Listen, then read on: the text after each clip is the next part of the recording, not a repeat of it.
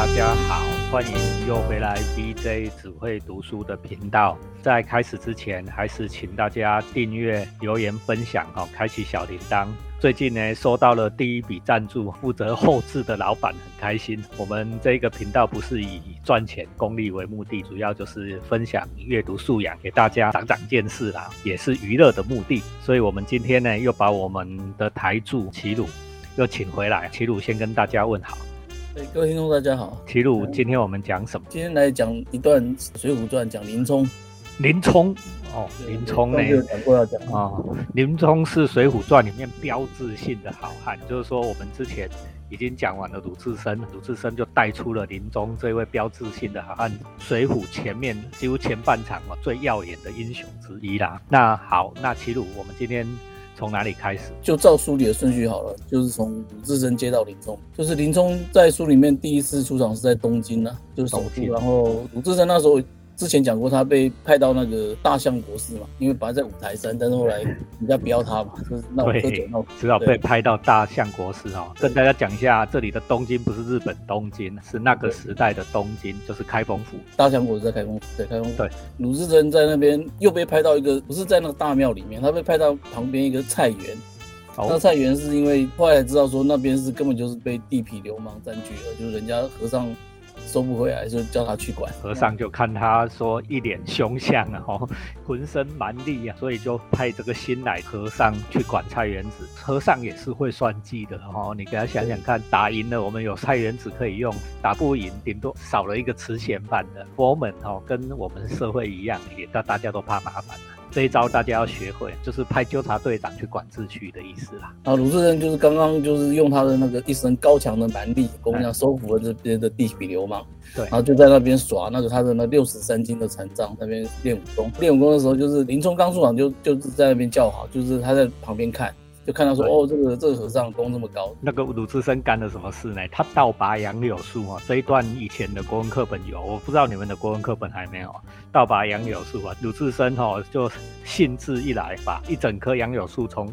地上拔起来，大家要知道这件事没那么容易哦。这个要，如果你家里有种大树，你就知道一棵树要到连根拔起，要小山猫才行哈。大家有看过那个小山猫，才能吐几下球，长球要吐下来哈，很恐怖。对对对，所以这一刀是很有名，但是就是今天讲李宗我就没有特别讲，但是他倒拔杨柳是很有名的桥段呐，就是很吓人，这样一个人光用那个两只手背这样抬抬抬，就把一棵树给抬倒，这样拔起来。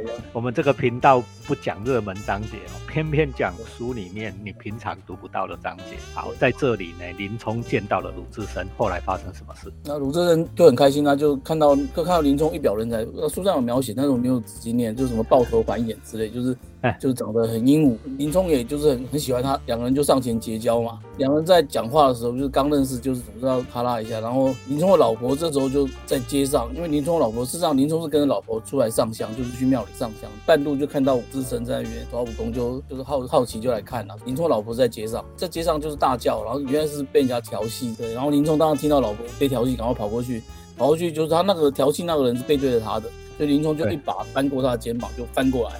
哎，翻过来就是正要揍他嘛。你看到那个翻过来之后，看到面，看到正面就知道说，哦，原来这个是人质高俅的干儿子，叫高衙内。高俅大家还记得吧？就是我们前面已经在还没讲鲁智深之前，《水浒》刚开始的时候就介绍过哈，是整部《水浒》里面最大的大反派就是高俅了。高俅的干儿子叫高衙内，正在欺负林冲的老婆。林冲一看到高衙内，结果居然就是就松手了。因为他就讲说，哦，高衙内是高俅的干儿子，高俅就是他的顶头上司，因为他是他，哎，林冲也是教头，教头就是属于那个军队嘛，军队的最高长官。之前讲过，高俅是太尉，就就是等于说国防部长，所以他就是那顶头上司，所以他就不敢打了，就就放了他这样。然后，而且就是高衙内身边那些护卫啊什么之类，其实都是军队里的人嘛，所以就也都认识这个。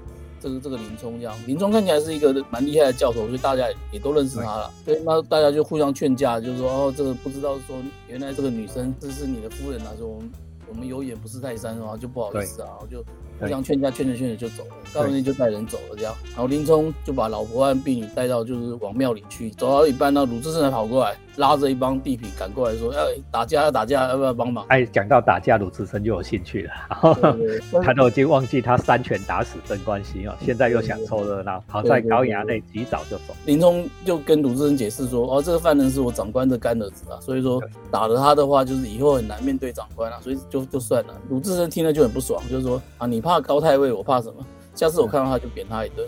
”但事实上后来也没有遇到啦，就是一直。就是讲讲而已，这样呛一呛啦哈。鲁智深也有吃过亏的啦，对不对？从五台山被连当和尚都被赶，所以新来这个贵宝地，好不容易有一帮地痞哦，认他做老大，鲁智深也啊一时也不好造次。但是从这边的话，你就觉得说哦，其实林冲是一个看，就是我们只看这一段的话，我就觉得林冲是一个有点胆小怕死的人。或者说我们正面一点讲的话，就是他是一个。很理性、很能忍耐的人，或者说是用成语来讲，就是千冲字幕，千冲嘛，就是林冲的冲也有点说暗合这个他的名字这样。就是以前人写写这种小说，常常都会在名字上面会扣一些机关这样子，扣一些典故在里面呢。哈，对对。齐鲁是说他是千冲字幕。的千冲啊，的冲啊，哈，对，不是那种冲动莽撞的冲哦，这相反，它也是创造一个效果，就是说一般人正常人，你的老婆被调戏，齐鲁还没娶老婆哦，所以顺便在这里会帮齐鲁征婚一下。像我们娶老婆，如果有人调戏你老婆，你是不是当场就俩拱了？虽然可能打不赢人家，最起码也要呛几声嘛，对不对？对啊。但是你发现林冲一点都没有，他还反而来劝鲁智深啊，不要再不要惹事了，不要惹事。那个是高衙内，就让他走掉。从这里可以看得出林冲的个性哦。第一方面，他当然是会理性计算，说嗯，这个上司的儿子惹不起。另外一个哈，就像齐鲁讲的啊，讲穿了，胆小怕事啊，不敢惹事啊。第一个从这边先看他的他的个性，这样，那先把这个记下，然后再往红教往下看，继续看他的，更了解他的他的个性，这样。那当然，这个故事就是后面还有一段，就是说高衙内事实上对这个林冲的妻子，就是看起来是念念不忘啊。然后后来找了什么？找了朋友去骗林冲喝酒啦，然后又叫叫说叫人家跟他讲说什么林冲那个喝醉了叫他老婆出来，就出来就想要拐他，然后到偏僻的地方就是要玷污他，就要想要声东击西啦，想要把林林冲引去做别的事情，然后让高衙内去家里哈弄他老婆了。好在他的婢女跑出来通报林冲，而且林冲那时候还没有喝醉。所以就又回来赶快救了妻子。可是这样子的话，就是林冲还是没有没有去做什么任何报仇或是什么申诉的事情。你看得很怪哦，其实讲起来真的很怪哦。你都明知道人家引诱你出来喝酒是要去弄你老婆，哎，结果你回家了以后发现这件事了以后，你居然还忍得下来。哎呦，啊，你这个官也当得太窝囊了吧？这边你就知道说林冲是一个很能忍耐的人。对，非常能够忍，这样子是能够就忍一时风平浪静，对啊，所以他就是这样的个性。可是高衙内就是就是一直没有得到林冲老婆就不甘休啊，他就开始在那边耍赖装病，对，他装病就是说啊我得了相思病啊什么之类的，就是我要死啊什么。高俅就很担心啊，就说啊我这个儿子就生病了怎么办？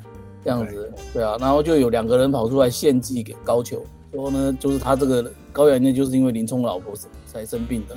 所以我们要把林冲害死，然后把他老抢过来给那个高衙内，这样子高衙内的病才会好啊！你看这个高俅多坏，哦，一样是下属的老婆，这是你下属的老婆呢，你干儿子孝想人家，你就要想把人家弄死。哎，高俅没有挣扎哦，这一段也真超有趣哦。高俅一点都没挣扎，得到了这个 idea，马上决定这样干可行哦。这两个献祭的人叫做陆虞侯，本名叫陆谦呐，底下就是因为这样子搞了一个小官叫虞侯，这样陆虞侯跟叫富安这两个人。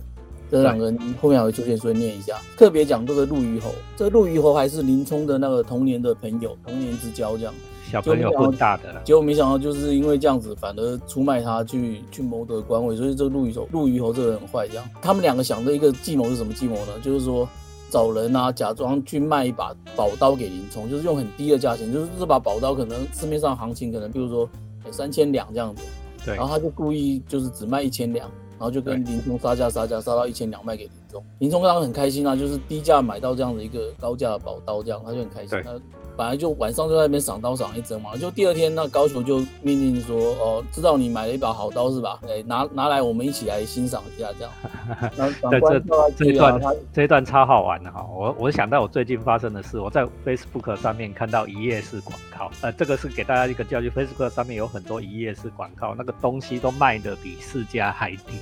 哦，你看的超心动，结果呢，我就请我老板哦，真的把它下单哦，真的去买，结果买来买一颗硬碟，结果来只有壳子，都是诈骗啊！所以大家一定要学会这个江湖经验。你看林冲也真没有江湖经验，哦，他一辈子都在禁军里面当教头，其实是在正规军里面当教练而已，他哪知道江湖险恶啊？林冲完全不懂江湖险恶，虽然聪明，但是没有经过江湖险恶，没想到人家呢故意。找你的弱点哦，说要卖给你一把宝刀哦。对学武的人来讲，宝刀就是大最好的宝贝了。所以他一看到便宜，他马上就买。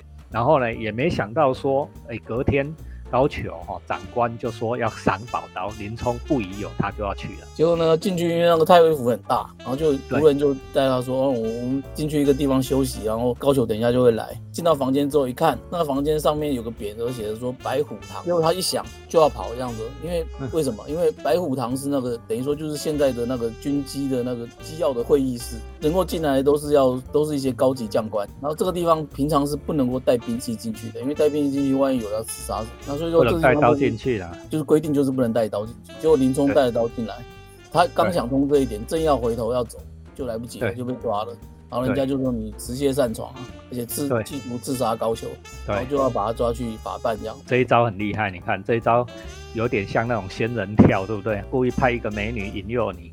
你正在上他的时候，哎，闯进来说，哦，你在弄我老婆或怎么样？啊，林冲就中了这一招哦。林冲带着宝刀去白虎节堂，哎，结果抬头一望，看这军机重地不能带刀，正要跑的时候，高俅就是进来，就判他罪。那当然，高俅是希望就是说把他弄死啊，就是判他死刑。但是其实还是当时还是有王法的啦，所以还是要交给法院嘛。要交给开封府去审理，这样子，就当时的地方的法法院就是开封府。那开封府里面有一有一个档案孔目，就是有一个审案的小官叫孙定。然后那孙定就听了之后，他知道这个案情之后，他就跟那个府尹开封府的府尹说：“对，林冲应该是冤枉的，就算是带刀那个擅闯的话，就算他不是冤枉，是真的这个罪的话，这个罪也不至于死。”孙定就跟这个府尹吵架，这一段书里面写的很好笑，就是。孙定甚至就是呛呛这个府尹说：“开封府不是朝廷的，是高太尉家的，是不是？是不是这样子？对啊，就呛他老他的老板，所以这这句很凶啊。对啊，大家要知道，我跟大家前行提要一下哈，这个时候的开封府府尹已经不是包青天了哈，所以呢，你看那个孙定哦是老人，老人看过那种包青天在判案哈，现在这个府尹要乱干的时候，他就跟他讲说：，哎，你怎么可以这样？”官府法度哈，不是朝廷的，是高太尉家的哦，是这样吗？抢他啦？对，所以吵了一吵了一顿之后呢，这个孙定就是坚持，所以就是一直逼着这个府尹去去跟高太尉讲说，这个能判的就是流刑，就是流放，不能够死刑这样子。那之后最后府尹也被他说服了，就是去跟高太尉讲。那高太尉好像说知道自己理亏，所以看到府尹这样回报，他也就认了，居然也就接受了，就没有坚持说要把林冲杀掉。啊，但孙定为什么会这样做？我觉得就是人人还是有一些职业道德啊，然后总是有些人心中还是有些那个正气啊，对啊，哦，就是很多的好人这样。好，为大家法律小尝试一下，这个叫比例原则啦。你要杀人，杀了人你才能判杀死罪啊，哈，对不对？一命还一命啊。啊，林冲又没杀人，只是带着刀进去军机重地。所以呢，这个孙定在跟开封府讲的时候，他也是有理的，这是专业判断嘛。毕竟公务人员还是有一些那种专业道德啦，哦，对吧？公安，呃，我们不不能让违反比例原则啊，讲一大堆，长官也也就头就昏了，就说好了好了，判流放，流放意思也就到了。因为高太尉其实高俅原来的用意只是把林冲赶走嘛，就抢他老婆这样子而已。啊，林冲既然已经不在开封府了，随便他干了嘛。但是就是林冲要押送之前，我们再讲一段细节，派到外面去流放嘛。那当然就是一些他做人平常应该很好，所以一些什么乡亲邻舍都跑过来探探视他。就他老丈人，就岳父啦，叫也是一个教头，叫张教头，这样也也来了，这样来了之后就拿钱押给那些官差押送官差一些钱啊，打点一下之后，然后就跟林冲谈谈话，这样去酒馆拉出来休息一下。林冲这时候看到老丈人，居然就跟他讲说。感谢你那个将这个女儿嫁给我啦。我们夫妻虽然没有生小孩，可是感情应该也不差这样。但是呢，因为现在我要被流放，他不在家里。他说他也知道说高衙内会来抢亲这样，所以他说夫人啊，就娘子啊，还青春年少这样，那不要被我耽误了。我现在就写休书，说我是自愿离婚的，那以后娘子就可以随便改嫁。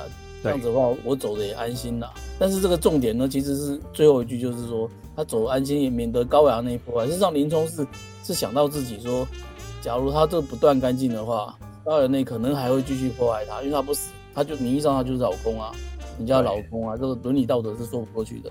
就没有办法把把他那个太太抢过去的。那换个角度也可以这样说啦，如果他的娘子改嫁了，就有新的老公，新的老公会保护他嘛。林冲其实也是想到这个啦，林冲想得很远。从这一段你可以想到，林冲想得很远，他不止呢担心他自己被流放的前途，他还想到他老婆，想到他丈人。所以其实林冲是一个非常的冷静智的人，就从这个故事来看。但是就是。但是怎么听就是有点，假如说用感情来讲话，好像有点凉薄了。就是我们讲说就是无情这样，但是对，但就是无情跟理性，那就是看你怎么说嘛，对吧？哈，老丈人就说啊，你你在讲什么话？就是这个犯这个案子又不是你的错，你是被冤枉的啊。那你就去沧州，因为他被流放到沧沧州，在北边这样去避一阵子，然后回来之后呢，我就让你们夫妻团聚，就是说女儿跟女婢这样子，就是奴婢这样子，都都我都会带回家，就是我我家里还有一点钱。那养他们三年五年不是问题，嗯，那你就安心的去，不要想太多。但是老丈人对他超好了。但是林冲还是坚持不放弃，就就说我我就是要写休书。结果那个岳父也投降了，就说好啦，随便你啊，你要写就写，但是我不会把女人再女儿再嫁别人就是。然后休书写完，他老婆也赶来了，然后看到休书就当场就是哭昏在地这样。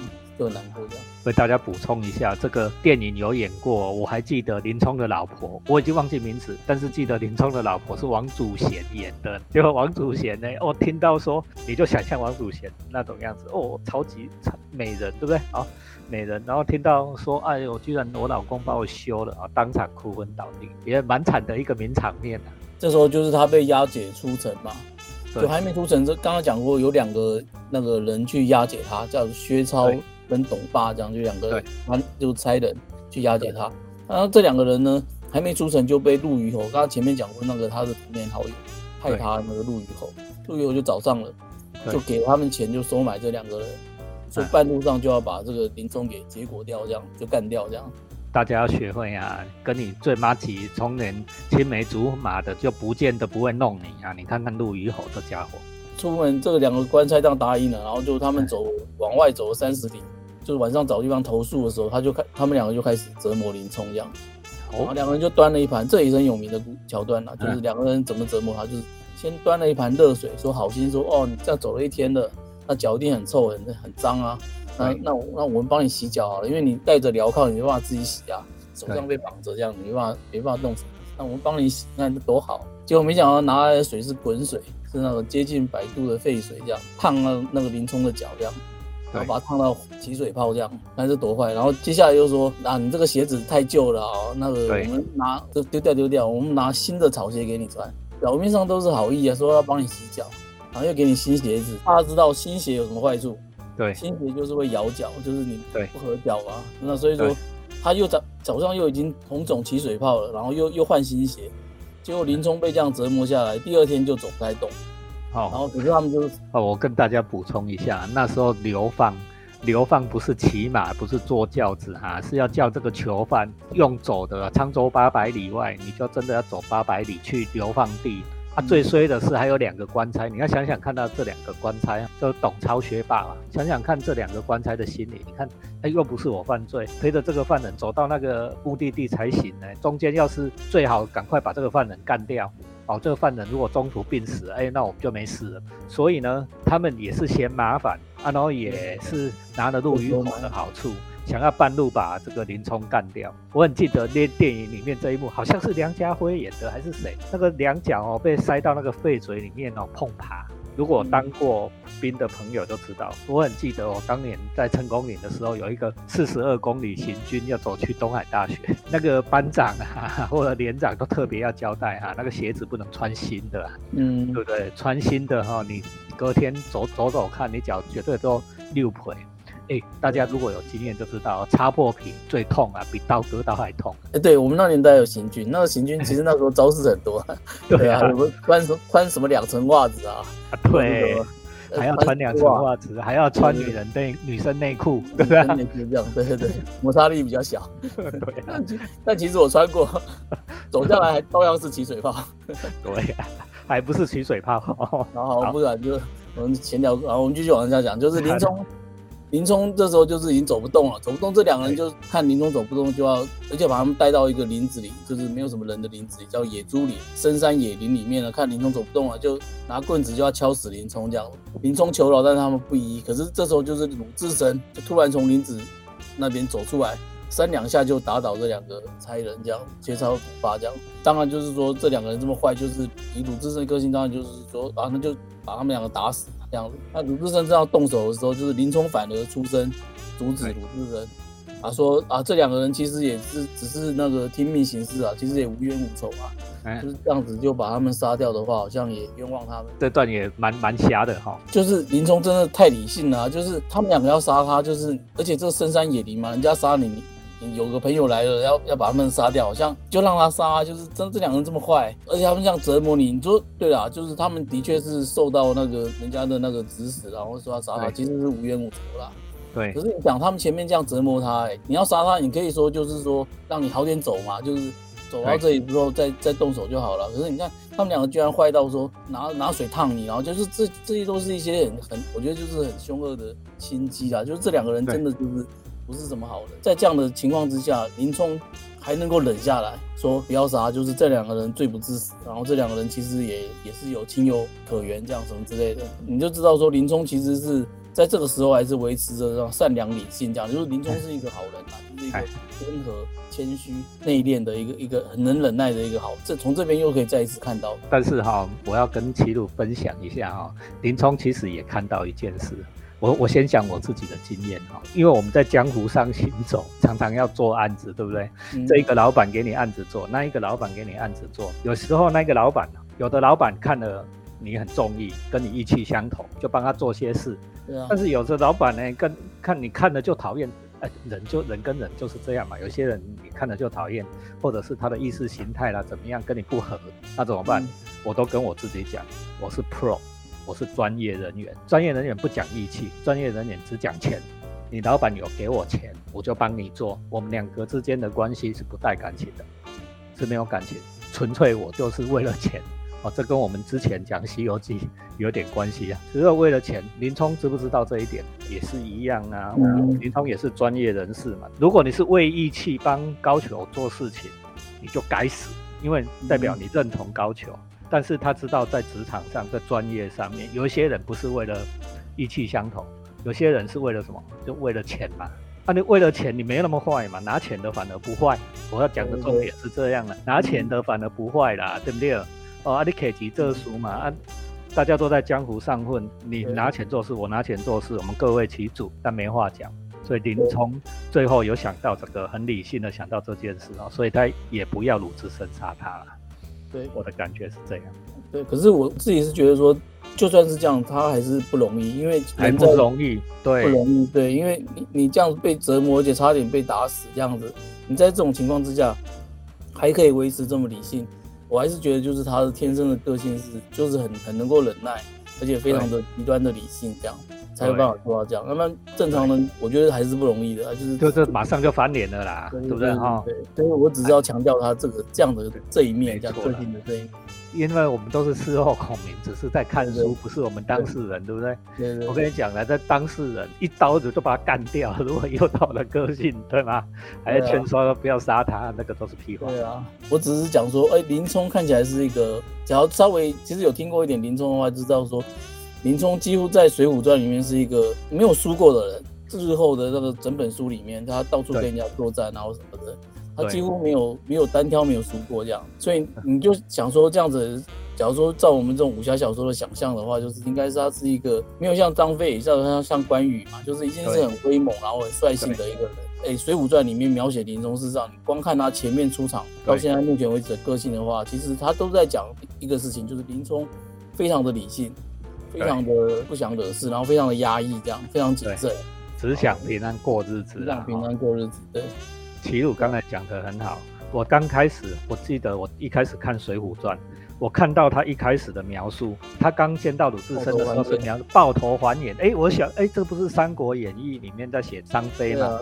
一模一样的描述是写张飞，所以很快的呢就把他挪接过去，要以为说，哎，林冲是跟张飞的个性一样的鲁莽好汉啊。但是正史上啊，在这里再再题外话一下，正史上张飞不是那种鲁莽的人，哈，只不过在幼时的想象里面，林冲好像是那一种猛人，不考虑前因后果就干事情，很像我们前面讲到的鲁智深，哎，鲁智深其实也不是呢，哈，大家都想得很深呢。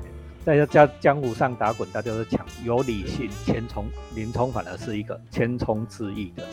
那我想大家听到这里，也应该会知道说，《水浒传》我目前讲的英雄没有半个个性一样，几个人物的个性都不同。像这样千冲自义的林冲，全妻子保家人啊，我我现在的想法也是这样的，我已经老了哈，就是啊家庭顾好哦，妻子顾好，这样也就好了。他怎么后来就爆冲？嗯，我就是我们后面的故事了，对对对。我们这一集就先讲到这里。前面讲过，就是外面这个乐色人世间呢，是多么可恶。外面这个是人世间是多么可恶，把好好的人逼上梁山，啊，把善良的人弄成无路可走。对，那林冲这么理性，这么的这么的忍耐了，他后来怎么会上梁山？所以记得要再收听哦。订阅、留言、分享、按赞、开启小铃铛哈！我们下一集见，各位拜拜，拜拜。